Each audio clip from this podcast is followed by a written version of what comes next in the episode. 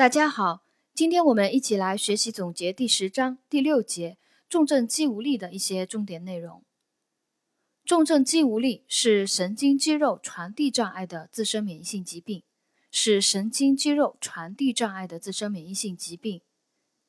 它是一种与胸腺异常有关的自身免疫性疾病，可能与某些遗传因素有关。重症肌无力。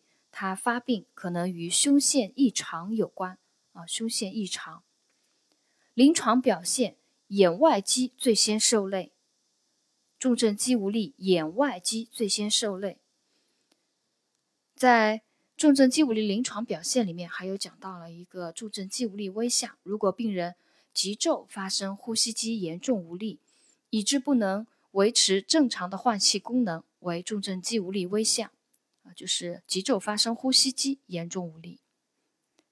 重症肌无力，它的临床表现特点有两个：第一个是症状有波动性，呈轻目重；第二个是肌无力在活动后明显加重，经短时休息可以减轻。这是重症肌无力两个临床表现特点：第一个就是呈轻目重，第二个是活动后。呃，肌无力明显加重，短时休息减轻。重症肌无力的辅助检查啊，我们了解一下疲劳试验。有疲劳试验就是肌令受累肌肉在短时间内重复收缩，如果出现无力或者瘫痪，休息以后又恢复正常的为阳性。还有抗胆碱酯酶药物试验有两种，一种是藤喜龙试验，还有一种是心思低鸣试验。藤喜龙试验呢，就是。静脉注射腾喜龙，症状迅速缓解，那就为阳性。心思地鸣试验是肌内注射甲基硫酸心思地明，二十分钟症状明显减轻者为阳性。啊，我们对这两个试验了解一下。下面重症肌无力的那个治疗啊，它有治疗方法，有药物治疗、血浆置换法、淋巴细胞置换法、手术和放射治疗。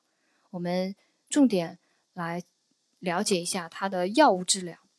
药物治疗是可用药物有抗胆碱酯酶药物，运用抗胆碱酯酶药物抑制胆碱酯酶的活性，使释放至突触间隙的乙酰胆碱存活时间延长而发挥效应。还有就是糖皮质激素药，还有免疫抑制剂药。免疫抑制剂首选硫唑嘌呤。免疫抑制剂首选硫唑嘌呤。手术和放射治疗啊，我们也了解一下。对年轻女性、病程短、进展快的病人，可行胸腺摘除术啊，因为它是一种与胸腺异常有关的自身免疫性疾病。手术治疗对年轻女性、病程短、进展快的病人可行胸腺摘除术；对年龄大不宜手术的，可行胸腺放射治疗。在治疗里面有讲到重症肌无力危象的处理。呃，重症肌无力危象就呼吸机严重无力，所以要改善呼吸功能。对有呼吸困难者，及时行人工呼吸，勤吸痰，保持呼吸道通畅，预防肺部张和肺部感染。根据肌无力危象、胆碱能危象等不同的类型进行对症处理。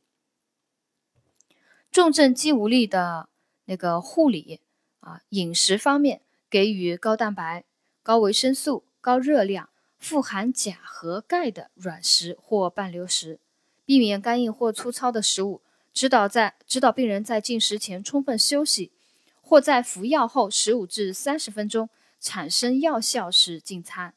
进餐时要少量慢咽，不要催促病人。有呛咳、吞咽困难时，改用鼻饲，防止误吸和窒息。呃，同时还要了解病人每日进食情况，评估营养状况。护理当中还要特别注意，就是保持患者呼吸道通畅，啊，鼓励病人咳嗽深呼吸，及时吸痰，清除口鼻分泌物，必要时氧气吸入，抬高床头啊，以利病人呼吸。药物治疗的护理呢，啊，就内容比较多啊，我们重点学习一下药物治疗护理。因为重症肌无力病程长，需要长期服药治疗，要告知病人及家属。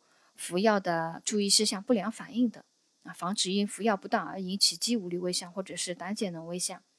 啊，在这里呢，我就插一个知识点，啊，什么是肌无力危象？肌无力危象为最常见的重重症肌无力的危象之一啊，最常见的危象，它是因抗胆碱酯酶药物剂量不足所致。